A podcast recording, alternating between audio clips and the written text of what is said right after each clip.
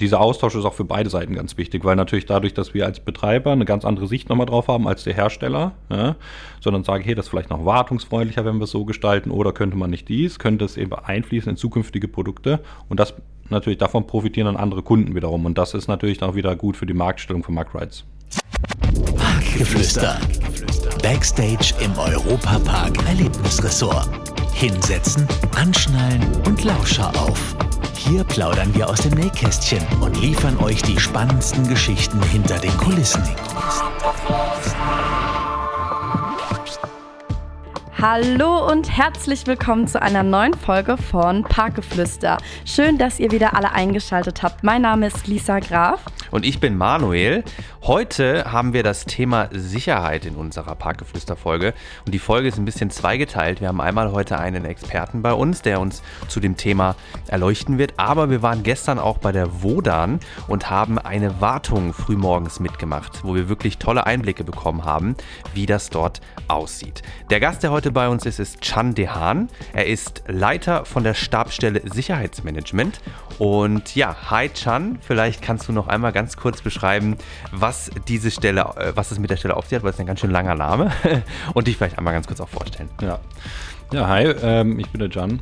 Bin eben verantwortlich für alles, was so ähm, die Sicherheit angeht, was wir betreiben, das heißt Hotels, Wasserpark, Freizeitpark. Alles, was der Besucher sieht, erlebt, fühlt, da läuft es ein bisschen bei uns zusammen in der Stabstelle. Das heißt, bei uns sind so Themen wie Brandschutz, Feuerwehr, Rettungsdienst, eben, aber auch ganz wichtig eben die Mitarbeiter an sich, also der Arbeits- und Gesundheitsschutz und dann natürlich, was die Gäste viel hier erleben, natürlich auf den Attraktionen, ist dann eben die Anlagen- und Betriebssicherheit. Okay, du hast ja ein großes Spektrum an Themen, die du machst. Ähm, wo, was hast du denn gelernt früher? Bist du schon direkt reingestartet damit oder warst du ein klassischer äh, Techniker, der an den, an den Maschinen gearbeitet hat?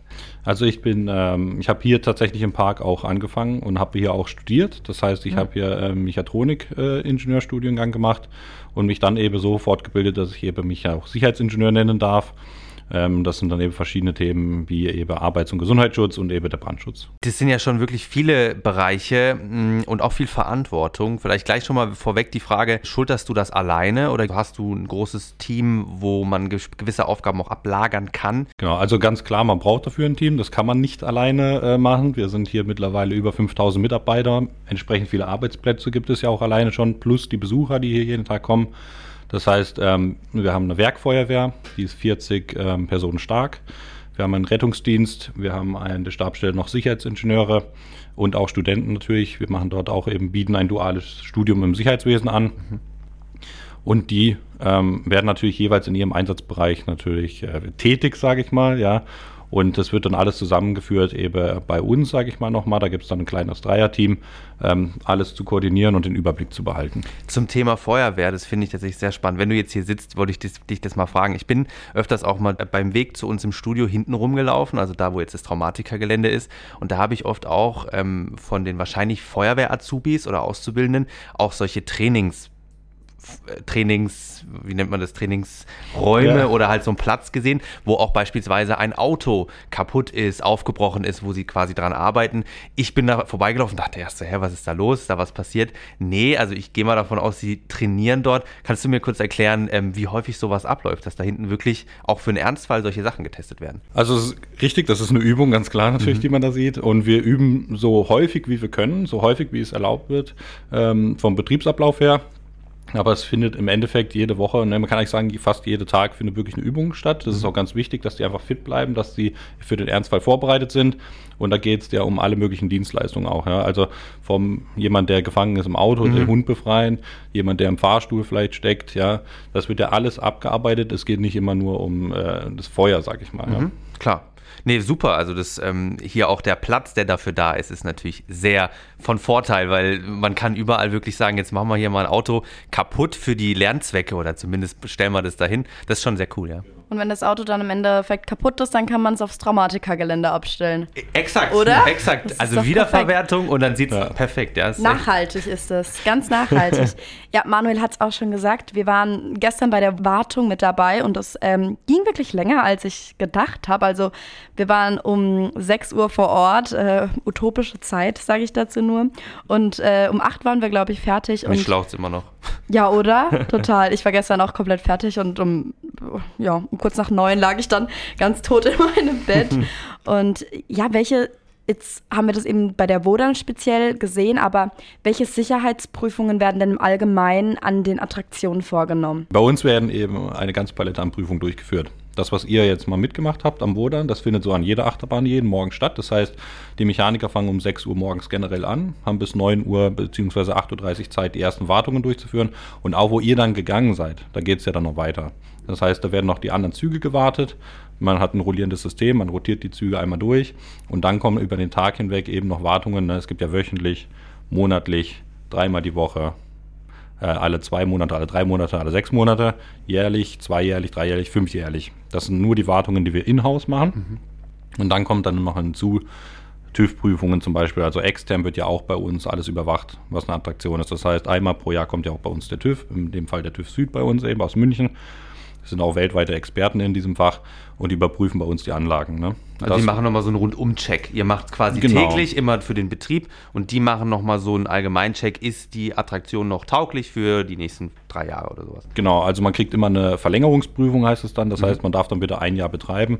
Und diese Prüfung ist dann auch wirklich eine 100%-Prüfung an der Struktur. Das heißt auch dieser ganze Stahlbau, wenn man sich jetzt mal zum Beispiel Silverstar vorstellt, der mit den 73 Meter hoch, heißt braucht man eine riesen Hebebühne, man muss hoch, jede Schweißnaht, jede Schraube kontrollieren, bis man dann so eine Riesenstruktur erstmal abgefahren hat. Da gehen ganz schön viele Mannstunden drauf oder Fraustunden, je nachdem. und ähm, dann kommen noch die ganzen Funktionstests, Fahrzeuge. Also das ist ein Riesenaufwand, den wir natürlich betreiben. Nur für diese Verlängerungsprüfung einmal. Und dann kommt noch hinzu, wir haben nochmal in Herbolzheim, das ist ja hier nicht weit weg von uns, ja, wo auch Muckrides eben in der Halle ist, äh, mit der Endmontage und der Produktion von den Schienen teilweise. Mhm. Da haben wir auch natürlich einen Platz und dort haben wir ein Fahrzeuginstandhaltungswerk. Das heißt, dort werde dieser, es gibt den ND-Test, weiß nicht, ob der gestern zum Beispiel auch angesprochen wurde. Kann ja, gut sein. Kann. Es waren sehr viele Fachbegriffe. Okay. Sehr viele. Und ich war ein bisschen abgelenkt von der Höhe, ja, auf stimmt. der ich stande. Aber ich, ja. sag, also ich sag mal, stellt euch vor, man nimmt das ganze Fahrzeug dann komplett auseinander. Das kommt nochmal on top. Ja, doch, ja? Hat, er an, genau. hat er erwähnt, ja, genau. Ja, und das machen wir dann eben auch. Also das heißt, wir nehmen einen ganzen Zug raus. Ja, zum Beispiel einen Arthur-Zug oder einen Bluefire-Zug und der wird dann eben nach Herbertsheim transportiert und dort komplett auch entlackt, auseinandergebaut, geprüft. Das ist eben dieses NDT, auf Deutsch eben ZFB, also zerstörungsfreie Prüfung nennt man mhm. das. Das ist oft so eine Magnetpulverprüfung. Und äh, da werden alle Bauteile geprüft, die irgendwie relevant sein könnten. Dann wird das Ganze wieder neu lackiert, zusammengebaut, bei uns wieder in Betrieb genommen und geht dann in den regulären Tagesbetrieb über. Und wie oft passiert das? Also wie oft ähm, nehmt ihr wirklich mal den ganzen Zug komplett auseinander? Also es ist ein ständiger Prozess. Ja, wir rollieren da durch und es ist eigentlich so einmal im Jahr, kann man sagen. Und das macht ihr dann ja. meistens in der Nebensaison? Ja, wir machen das, wir versuchen natürlich nur in der Nebensaison zu machen, außer wir haben Überkapazitäten. Also wir haben natürlich auch Attraktionen wie im Bluefire, ne, wo wir auch mit äh, vier Zügen die volle Kapazität erreichen, haben fünf Züge zur Verfügung. Das mhm. heißt, das ist für uns sehr komfortabel. Den können wir jederzeit rausholen, ähm, abarbeiten und wieder einfügen. Ne? Ja, ich kann mich da jetzt doch auch dran erinnern, dass er das gestern auch nochmal angesprochen hat. Ich fand das auch spannend, weil er meinte, dass das, ich habe ihn dann gefragt, ein Wagen, wie lange das braucht, den auseinanderzubauen und wieder zusammen. Weil man macht bis auf die letzte Schraube, hat er gemeint. Sagt er so zwei Monate. Wirklich von vorne bis hinten. Und das dachte ich auch schon, das ist krass. Und dann dieses Magnetpulververfahren. Also er meinte auch, dass man dann irgendwelche kleinen Schlitze findet, die vielleicht nicht ganz zu sind. Kannst du das nochmal erklären? Weil das finde ich irgendwie voll spannend. Also im Endeffekt, so eine Magnetpulverprüfung funktioniert so, dass so eine Oberflächenanzeige werden da rausgefiltert. Das heißt, man kann sich vorstellen, da gibt es so Pulver drauf. Ne? Und dann hebt man Magnete dran, wirklich. So, daher natürlich auch der Name, das äh, Magnetfeld entsteht. Und ihr könnt euch vielleicht vorstellen, wenn da ein Riss ist, den man mit dem bloßen Auge nicht sieht, also die Struktur, die Oberfläche eben von einem Bolzen zum Beispiel wäre beschädigt. Dort ist eben das Magnetfeld auch gestört. Das heißt, dort sammeln sich auch Partikel und das sehe ich dann unter der Lampe und so würde man dann eben testen, ob ich feinste Anzeigen habe oder nicht. Mhm. Magnetpulverprüfung ist natürlich nur eins von mehreren Verfahren, die eben auch genommen werden. Ne? Okay. Ja, also ich muss sagen, ich, ich war nie die große Physikerin oder Chemikerin. Also es waren immer meine schlimmsten Fächer in der Schule. Aber das gestern, das war ah, so interessant, was er da erzählt hat. Auch wie gesagt, das mit dem Magnetdings habe ich auch nicht so ganz verstanden da noch. Ähm, aber ja, also krass, was man da machen kann auch, um die Sicherheit halt einfach zu gewährleisten und zu gewährleisten, dass, dass, die, dass die Bahn immer fährt. Und ich frage mich auch, Gibt es dann schon nochmal Bahnen, die anspruchsvoller sind als andere? Es ist wirklich so, dass es die großen Bahnen sind, bei denen man größeres Augenmerk drauf haben muss? Oder gibt es auch kleinere Bahnen, die trotzdem kompliziert bei der Wartung sind? Hm, kompliziert ist vielleicht nicht das richtige Wort, sagen wir mal Für uns wahrscheinlich, weil wir uns nicht auskennen. Ja. Aber, aber, sprechen wir mal vom Aufwand. Ja, klar, ganz klar, eine Holzachterbahn ist aufwendiger instand zu halten als eine Stahlachterbahn, also als eine Silverstar oder eine Bluefire. Ich habe eine Riesenstruktur, die ich da kontrollieren muss. Ähm, jeden Tag muss die abgegangen werden.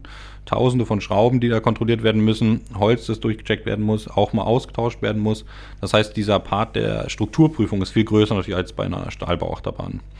Ähm, und dann gibt es auch nochmal ein separates Strukturteam, was wir haben. Das heißt, die prüfen zum Beispiel Stahlbau und die Struktur an der Holzachterbahn. Und die sind auch jeden Tag unterwegs. Ja, das, also man kann sich so vorstellen, zweimal pro Jahr ist wirklich 100% geprüft bei uns am Stahlbau mit jeder kleine Schweißnaht plus die TÜV-Prüfung. Also ein sehr hohes Intervall, was wir fahren.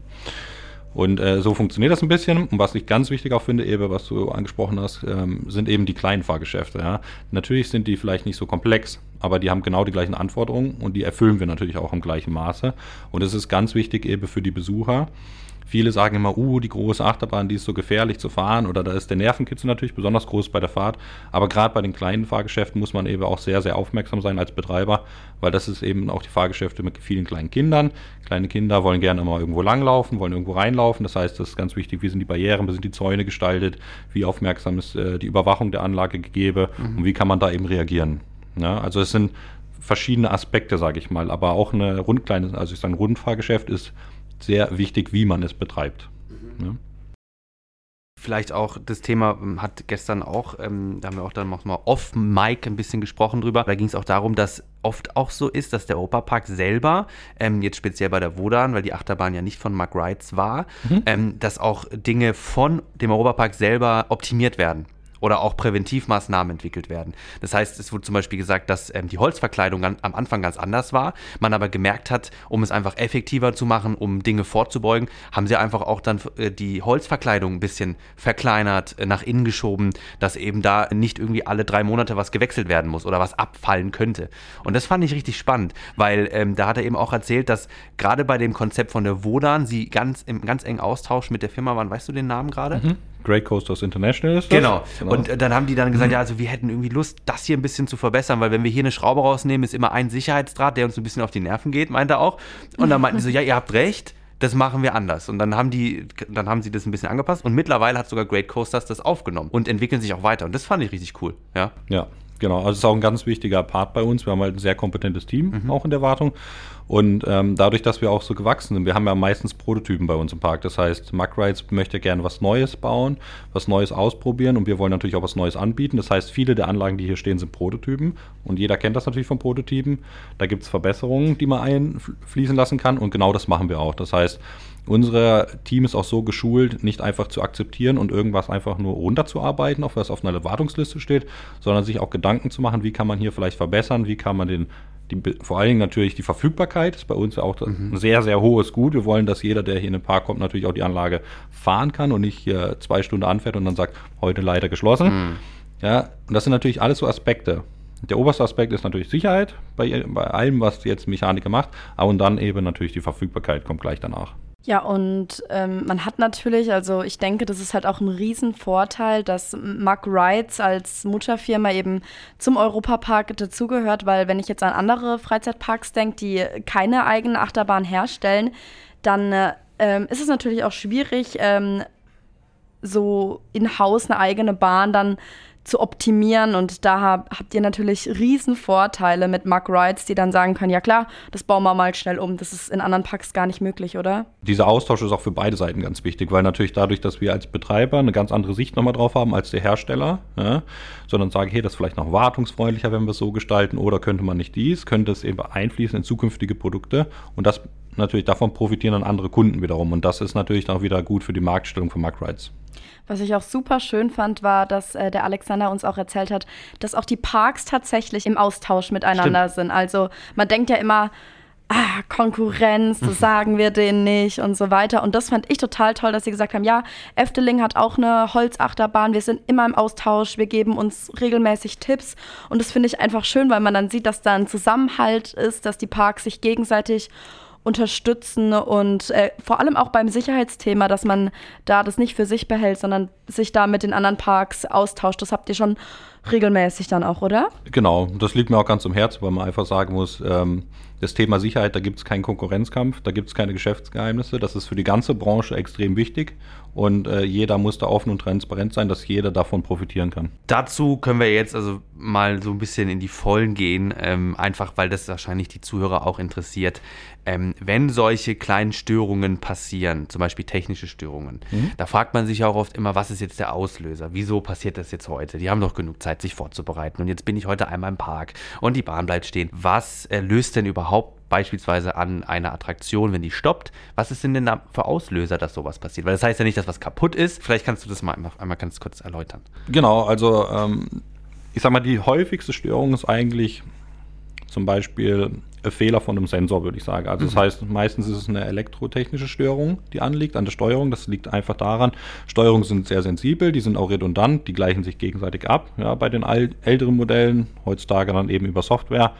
Das heißt, es muss ja alles redundant sein. Man kann ja nicht einfach sagen, okay, eine Bremse reicht. Nein, es gibt natürlich zwei und dann gibt es auch zwei mit dem Sensor und dann muss das alles doppelt abgefragt werden. Und wenn natürlich einer mal wackelt, einer mal Feuerzeug drauf liegt, also irgendwie betätigt wird oder, oder, oder, mhm. dann gibt es eine sogenannte Diskrepanz zum Beispiel als Beispiel. Ähm, und dann natürlich steht die ganze Anlage. Das ist aber der Zustand, den wir uns ja wünschen. Wir wollen ja, dass die Anlage dann stehen bleibt und nicht, dass man sagt, ja, da haben wir jetzt halt mal vielleicht was falsch gezählt. Passt schon, fahren wir mal weiter. Ja, Sondern Ne, das ist genau das, was wir wollen. Mhm. Also das, was manchmal in den Medien ist, oh, jetzt steht der Zug am Lift oder so, das ist ja exakt das, was wir wünschen, weil das eben der sichere Zustand ist. Mhm. Dafür gibt es sehr viele ja, Vorrichtungen, die dann eben dort den sicheren Halt haben, sicherer Stand. Das sind dann sogenannte Blockgrenzen äh, natürlich auch, die eingehalten werden müssen. Und dort ist dann auch, wenn man mal einfach mal drauf achtet, meistens ein sogenannter Beisteg. Das heißt, dort können die Leute eigentlich im Normalfall einfach aussteige, entweder eine Treppe runterlaufen, manchmal auch eine Wendeltreppe natürlich mhm. und sind dann wieder draußen. Würde es dann auch weitergehen können oder ist meistens immer der erste, weil das ist nämlich dann auch so ein Thema ähm, mit solchen Verfahren, die man dann macht, ähm, ist dann das meistens immer das erste, okay, wir evakuieren die Bahn, sodass halt die Leute einfach rausgehen oder kann es manchmal auch einfach weiterfahren, indem man dann zum Beispiel diesen Sensor löst oder eben das auch aktiviert? Genau, also meistens geht es weiter, ja. muss man ganz klar sagen, also selten muss man aus, also dass man mal das Glück hat, so gesehen, ja, auszusteigen Steige während einer Achterbahnfahrt, das ist extrem selten. Also, ja. also, da muss man im Lotto gewinnen, sage ich mal. Aber ich habe gehört, äh, Fans, also die uns doch zuhören, es, äh, es gibt auch eine Lager von Fans, die, die wollen das auch mal. Ja. Also die sagen, ich möchte gerne mal irgendwo sein, dass ich mal aussteige und den Backstage sehe oder sowas. Ja, also so kann man es jetzt auch sehen, aber deswegen musste ich jetzt auch gerade lachen. Ja. also das ja, ist immer so ein Thema natürlich, mhm. aber meistens geht es weiter. Das heißt meistens, sage ich mal, 10, 15 Minuten Stillstand ist eigentlich so unser Maximalziel. Ähm, natürlich sind alle Prozesse definiert hinten dran, die üben wir regelmäßig, ähm, auch wenn mal leer gemacht werden muss, das üben wir natürlich auch. Ja. Das heißt, man ist auf alles vorbereitet, aber wir versuchen natürlich immer am komfortabelsten ist eben einfach, okay, man bleibt stehen, nach ein paar Minuten geht es weiter, man steigt einfach am Bahnhof wieder aus. Das ist immer unser Ziel Nummer eins. Ähm, es gibt natürlich manche Störungen, die einfach ähm, äh, aus dem Sicherheitsaspekt so geregelt sind, dass man einfach sagt, okay, wir machen vorher leer, bevor wir die Störung beheben. Ne? Aber das sind die wenigsten. Ja, also, sind klar definiert so ich als Laie habe das jetzt so verstanden, wenn ich jetzt irgendwo in der Achterbahn sitze und dann hockt sich zum Beispiel ein Vogel oder so auf den Sensor, dann kann es dann sein, dass die Bahn deswegen ausfällt oder halt an, anhält. Ja, genau. Je nachdem, was, was für ein Vogel und was der da macht, ja. Aber wenn er jetzt zum Beispiel das Kabel beschädigen würde oder das Kabel okay. ja, irgendwie ja. beißt oder sowas, das wären so Sachen, also so zum Beispiel Kabelbrüche. Man kann sich auch vorstellen, so viel Vibration natürlich immer mhm. in, im Stahlbau und ja. so. Das sind alles so Geschichten. Mhm. Natürlich, äh, nach zehn Jahren Vibration hat vielleicht auch ein Kabel mal keine Lust mehr ja, und sagt, nö, meine mehr. Äh, da muss man auch erstmal die Stelle finden, das Kabel tauschen. Das sind dann eben Sachen, die dauern vielleicht so lange, dass man sagen würde, okay, komm, dann machen wir eben leer. Wahnsinn, was da alles dahinter steckt, ja. Was ja. man so gar nicht weiß. Man denkt halt irgendwie auch als Gast, ich setze mich rein, alles passt schon, aber das ist ja wirklich ein, ein und jeden Tag, ne? Es ist jetzt nicht so, dass man eine Woche Pause, sondern jeden Tag startet das immer wieder vom Neuem und funktioniert auch.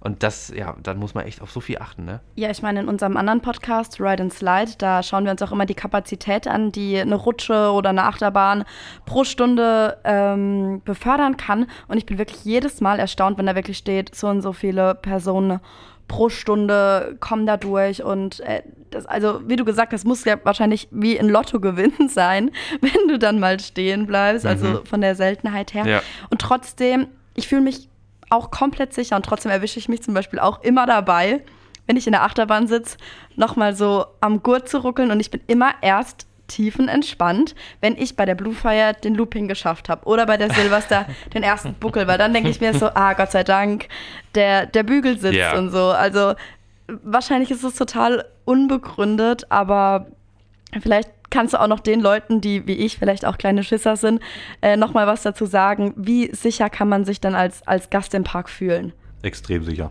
Ja? Ja, also kurz gefasst extrem sicher. Es ist ähm, das sicherste Transportmittel der Welt, die Achterbahn.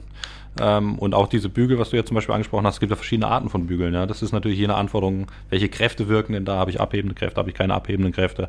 Da gibt es dann eben fünf Kategorien jetzt äh, in der europäischen Norm eben.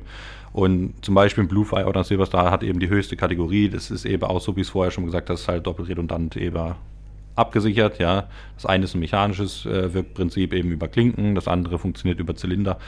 Ähm, aber egal welches System, alle sind sicher. Ne? Also keine Sorge.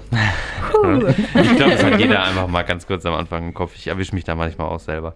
Das ist so der Klassiker. Vor allem, wenn man sitzt und der andere hat es ein bisschen weiter unten, weil, weil er dünner ist und sagt, hä, warum ist bei dir so weit unten? Bei mir ist weiter oben. Liegt auch vielleicht manchmal am Körper, einfach wenn es ein bisschen lockerer ist. Fangeflüster. Zoom. Jetzt kommen wir zu der Rubrik. Fangeflüster. Ja, ähm, wir haben natürlich wieder fleißig unsere Mails gecheckt und wir haben einige Einsendungen bekommen und wir finden es einfach immer wieder sehr süß, ähm, gerade auch von den Jüngeren. Wir haben sehr viele junge Zuhörer, Ja, die einfach so Europapark begeistert sind und des Öfteren schreiben, wie toll sie die Themen finden und auch, dass sie, dass sie finden, dass wir das gut machen. Das freut uns natürlich auch. Und ähm, vielleicht kannst du mal gerade einmal eine Mail vorlesen. Ja, mich freut es auch, weil äh, man sagt ja immer, Kinder sind am ehrlichsten. Ja. Und deswegen ist es für uns dann natürlich ein super Feedback, Ja, oder? das ist perfekt dann, ja. Ja, und zwar hat uns dieses Mal der Mika geschrieben. Er ist zehn Jahre alt und hat geschrieben, dass er unseren Podcast richtig cool findet. Und er wünscht sich ein sehr interessantes Thema. Ähm, und zwar die Entwicklung vom isländischen Themenbereich. Da steht ja schon relativ viel. Also Bluefire, Wodan, Whale Adventure. Ja. Bietet auf jeden Fall einiges und hat sich ja natürlich auch über die Jahre entwickelt und ist auch zu einem obwohl es eines der neuesten Bereiche ist, oder was heißt obwohl, vielleicht auch gerade deswegen auch eines der beliebtesten Themenbereiche bei uns im Europapark. Ja, und da wird auch tatsächlich auch vom Park selber immer sehr viel auch hinverlagert, weil es sich einfach anbietet. Alleine der Blue Fire Dome hat sehr viele Themen, die dort gespielt werden. Beispiel You'll Be Go ähm, ist dort, äh, zu, kann man dort machen. Dann gibt es einen super Café. Da haben wir oft auch schon mal Eiskaffee getrunken. Ja. Da dieses Kaffeehüs, Flammlachs, Essen, Magnum-Eis. oh, genau, das Magnum-Eis. Da habe ich mich letztens auch mit meiner Schwester drüber unterhalten. Die haben das in Mailand machen können. Und da wurde mir auch gesagt, dass das ganz selten ist in Europa, diese, diesen Stand oder diese, diesen Laden, wo Den du dann. gibt's fast Den nirgends. gibt es fast nirgends. Ich glaube in Mailand, in Paris vielleicht, würde ich jetzt nochmal behaupten. Also sie war damals in Mailand, meine Schwester meinte auch, das ist richtig geil. Waren wir letztens im Park und sie so, Hä, das gibt's hier auch? Ich so, ja.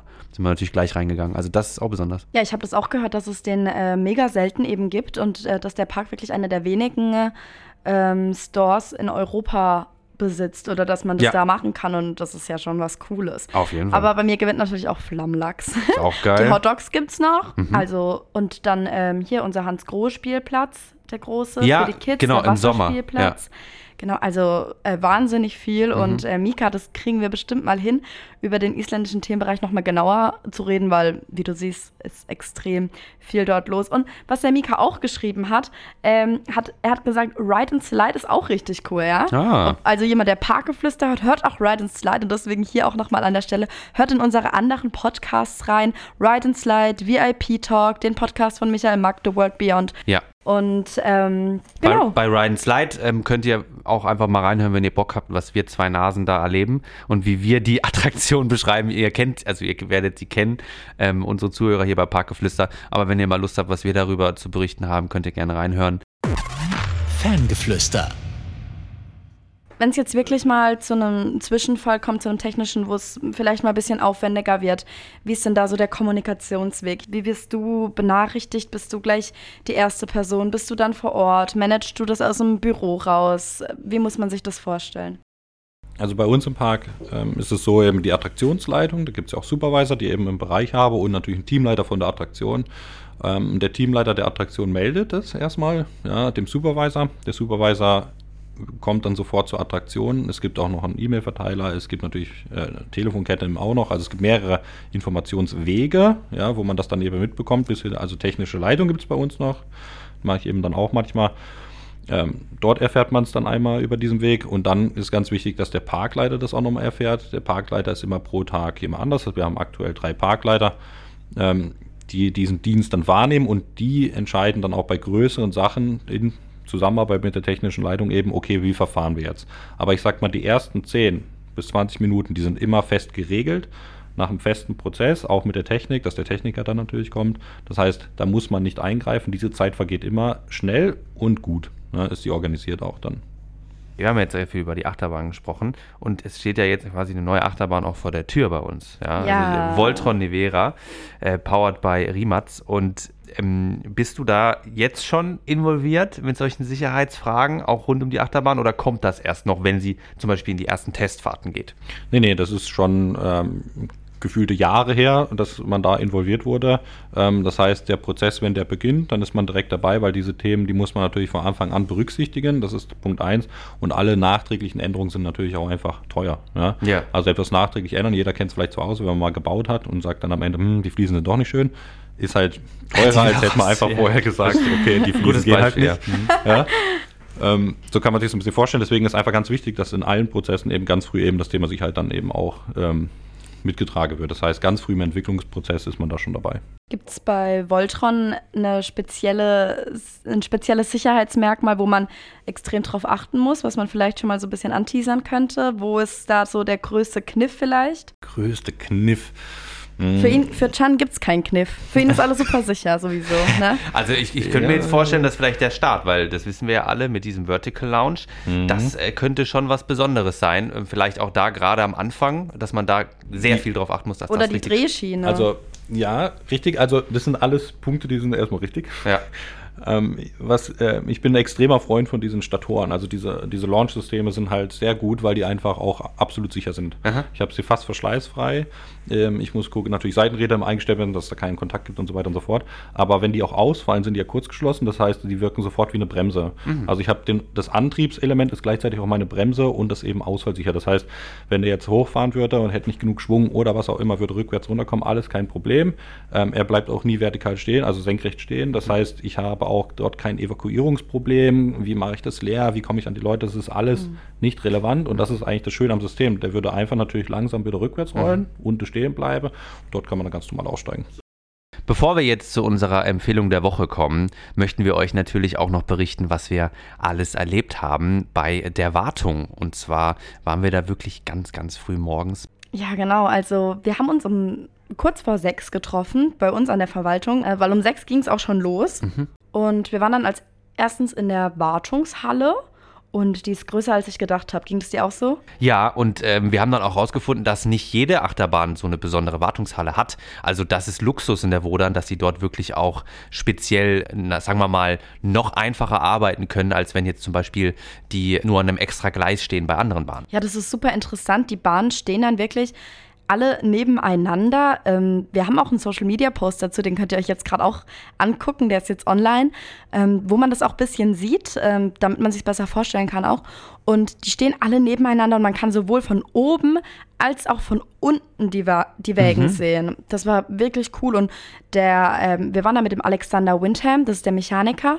Und der hat uns alles gezeigt und super erklärt. Also ich glaube, ich habe so viele doofe Fragen gestellt, weil ich wirklich gar keine Ahnung hatte. Und er hat das mit einer Geduld beantwortet und uns wirklich alles erklärt. Also wieso benutzen wir Gummireifen anstatt Stahlreifen? Was hat das alles mit der Geschwindigkeit zu tun? Und überhaupt, was sind so die alltäglichen Checks? Ja, und auch so diese klassische Frage, boah, eine Achterbahn aus Holz, wie, wie kann die denn so lange halten, wenn es regnet und kalt wird? Der hat einfach wirklich alle Infos dazu rausgehauen und auch wirklich Dinge, die wir einfach auch nicht auf dem Schirm hatten. Also würde ich sagen, wir spielen euch das jetzt einfach mal rein. Genau, hört rein und erlebt, wie wir ganz oben auf 40 Metern Höhe standen. Ja, erlebt, wie Lisa oben mit schlackernden Knien Oh, das war auf der schlimm. Ich Wodan hatte Angst, wirklich. Ich, ich hatte wirklich ich bin Angst. nicht mit. Ich habe gesagt, ich mache das nicht. Ich habe natürlich mal wieder große Töne gespuckt und war so, ja, easy, ich mach das, ich gehe da hoch. Und dann so ab der Hälfte war ich so, oh, das war irgendwie doch anstrengender zum einen und höher, als ich gedacht habe. Man hat dann so runtergeguckt und Oh, das war schon echt heftig. Und oben ähm, hat dann der Brian vom Social Team und der, der Misha, unser Fotograf, die haben dann gesagt, so Lisa, jetzt los Interview. Und ich so, Leute, gib mir mal noch eine Minute. Ich muss erstmal kurz klarkommen. Und die haben da ihre Content-Produktion gemacht, Fotos gemacht, Videos gedreht. Und ich hing da am Geländer und war so, okay, ich brauche noch eine kurze Minute. Und dann haben wir das Interview ganz oben geführt. Und da könnt ihr jetzt reinhören. Also als erstes schauen wir die Räder anheben, weil wir haben die Spezialität, dass wir Gummibandagen fahren.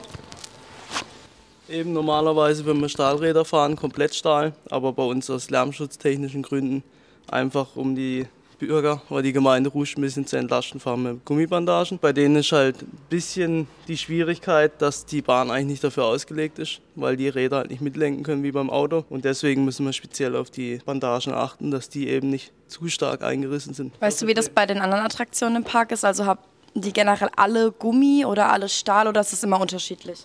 Also tatsächlich haben die meisten Anlagen haben Gummi, aber es gibt natürlich auch Besonderheiten. Am Silverstar haben wir im Winter zum Beispiel auch Nylonräder, auch aufgrund der Geschwindigkeit, dass er im Winter nicht zu langsam wird durch die niedrigen Temperaturen. Genau, aber hauptsächlich fahren wir natürlich mit Gummirädern, weil die sind am kom komfortablesten, sind am leisesten und vom Verschleiß her sind sie auch sehr langlebig eigentlich in der Regel. Eben wenn ich die Räder drehe, muss ich eben auch auf die Lagergeräusche achten, ob da irgendwas ist. Aber eben, das hört sich soweit in Ordnung an.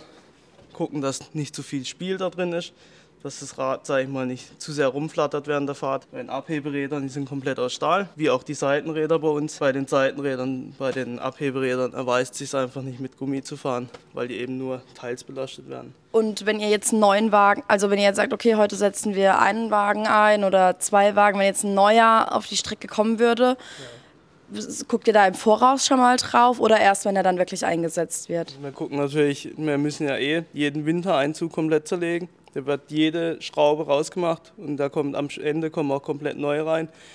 Und eben da wird einmal bevor der Zug wieder in Betrieb geht, wird natürlich groß nochmal ein Auge draufgelegt. Also sprich, da schaue ich drüber.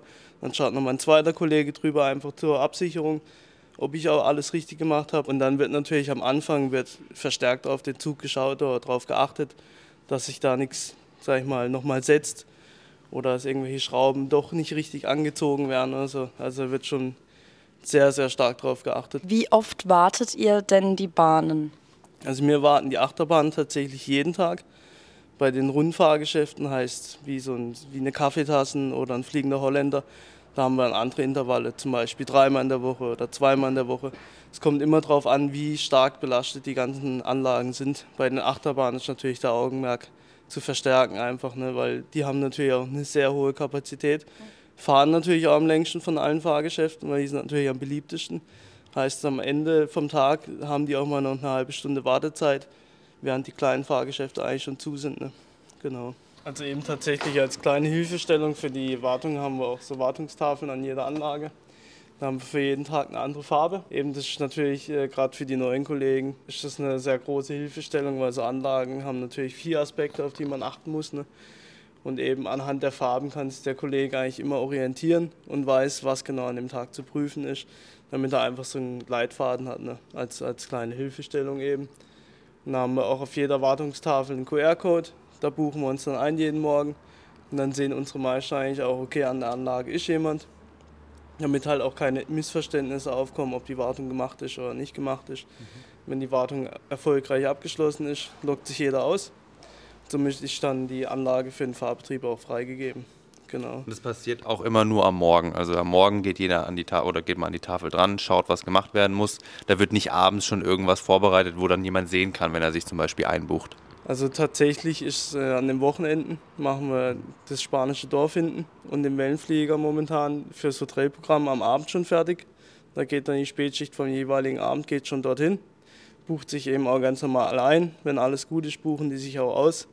Wenn irgendwelche Auffälligkeiten sind, können sie es auch aufschreiben auf die Tafel. Genau, und somit sieht dann die Frühschicht dann auch, dass die Anlage erledigt ist. Ähm, genau, es sind aber so die Ausnahmefälle. Oder wenn es natürlich zu einem Personalengpass kommen sollte irgendwo, dann schaut die Spätschicht am Abend davor auch schon, dass die, die jeweilige Anlage schon mal wartet dann. Mhm. Dass natürlich die Frühschicht am Morgen keinen Stress hat und die restlichen Wartungen in Ruhe durchführen kann. Ne? So, genau, jetzt stehen wir unterm Zug. Hier sehen wir im Prinzip die ganzen Schraubverbindungen von den ganzen Reihen, also von den Fahrzeugen. Die Fahrzeuge bestehen eigentlich immer aus zwei Hälften. Dann gibt es einen Ober- und Unterrahmen und die werden durch 22 Verbindungsschrauben gehalten.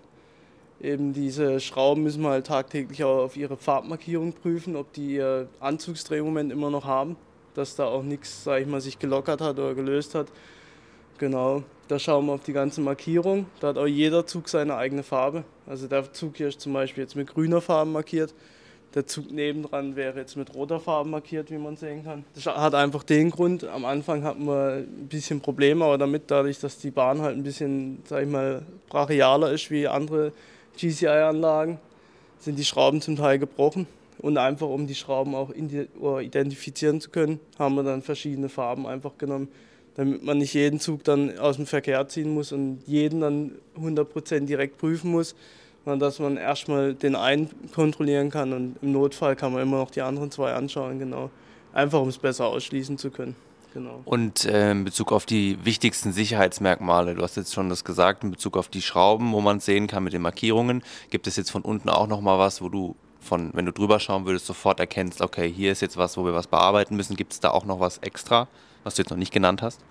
Das ist eine gute Frage tatsächlich. Also wir haben eigentlich relativ wenig Probleme. Was natürlich mal sein könnte, ist natürlich auch mit den Kettenmitnehmern. Das fällt einem eigentlich auch sofort auf, wenn da einer, sag ich mal, abgerissen wäre oder, fehlt oder runterhängt. Das kann natürlich auch passieren, ne, weil die Bahn nicht so sanft einhängt wie zum Beispiel in Silverstar.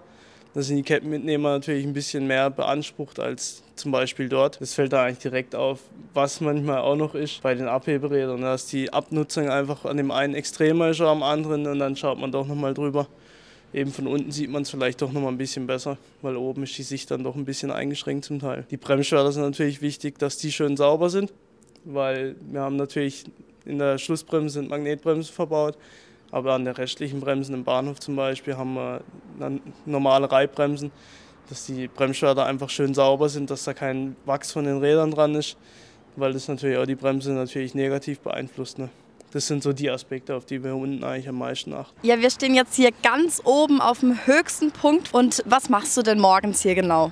Genau, also bevor ich wirklich oben bin, schaue ich erstmal unten oder beim Hochgehen auch parallel, ob die ganzen Rücklaufsperren klinken, ob die auch alle vorhanden sind, dass im Notfall natürlich der Zug auch nicht zurückrollen kann.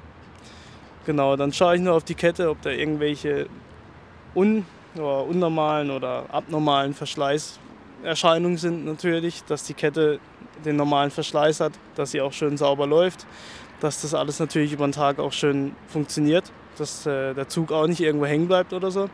Genau, und wenn ich dann eigentlich oben bin, da ist dann so mit das Wichtigste eigentlich das große Kettenrad hier oben, die Umlenkung, wo es dann wieder alles nach unten geht, eben die Kette. Da muss natürlich drauf geschaut werden, dass die Kette nicht anliegt, dass sie schön sauber auch geführt wird hier oben.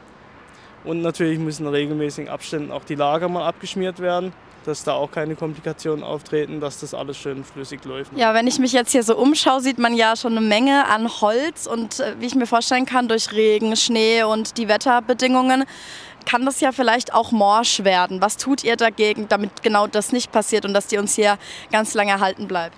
Genau, eben ähm, unsere Kollegen vom Stahlbauteam, die machen eben hauptsächlich Stahlbauarbeiten an den Stahlachterbahnen, aber parallel machen sie natürlich auch die Instandhaltung hier an der Wodan was die ganzen Schienen und das Fachwerk betrifft. Eben die gehen zwei bis dreimal in der Woche durch. Die haben immer ihren Turnus, in dem sie hier auch durch müssen, um alles zu kontrollieren. Eben da werden alle Schrauben nachgezogen, nachkontrolliert.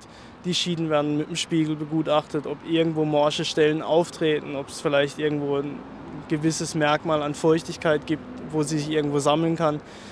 Eben die haben auch ganz oft ihre Zonen, wo man einfach weiß, da treten öfter mal Probleme auf, weil die Strecke einfach an dem Punkt hoch belastet ist. Wenn das natürlich der Fall ist, dann werden im Winter auch die Maßnahmen ergriffen, dann wird das Holz auch getauscht. Wenn es natürlich eine größere Aufgabe ist, dann holen wir uns auch Great Coasters mit dazu. Die haben einfach nochmal größeres Fachwissen als wir, was das betrifft und natürlich auch die Mannstärke einfach weil das ist natürlich nicht mal eben so gemacht, eine Holzschiene zu wechseln. Was sie auch machen, ist, dass sie im Winter auch oder übers Jahr verteilt auch das ganze Fachwerk heißt, alle Stützen abklettern, alle Schrauben nachziehen und wirklich die Stützen auch bis aufs kleinste Detail anschauen, dass da alles in Ordnung ist. Und wenn du dann hier oben stehst, hast du ja deine morgendliche Wartung komplett abgeschlossen eigentlich. Das bedeutet, äh, dann kann es losgehen und äh, wenn du hier oben stehst, genießt du dann als manchmal noch den Ausblick?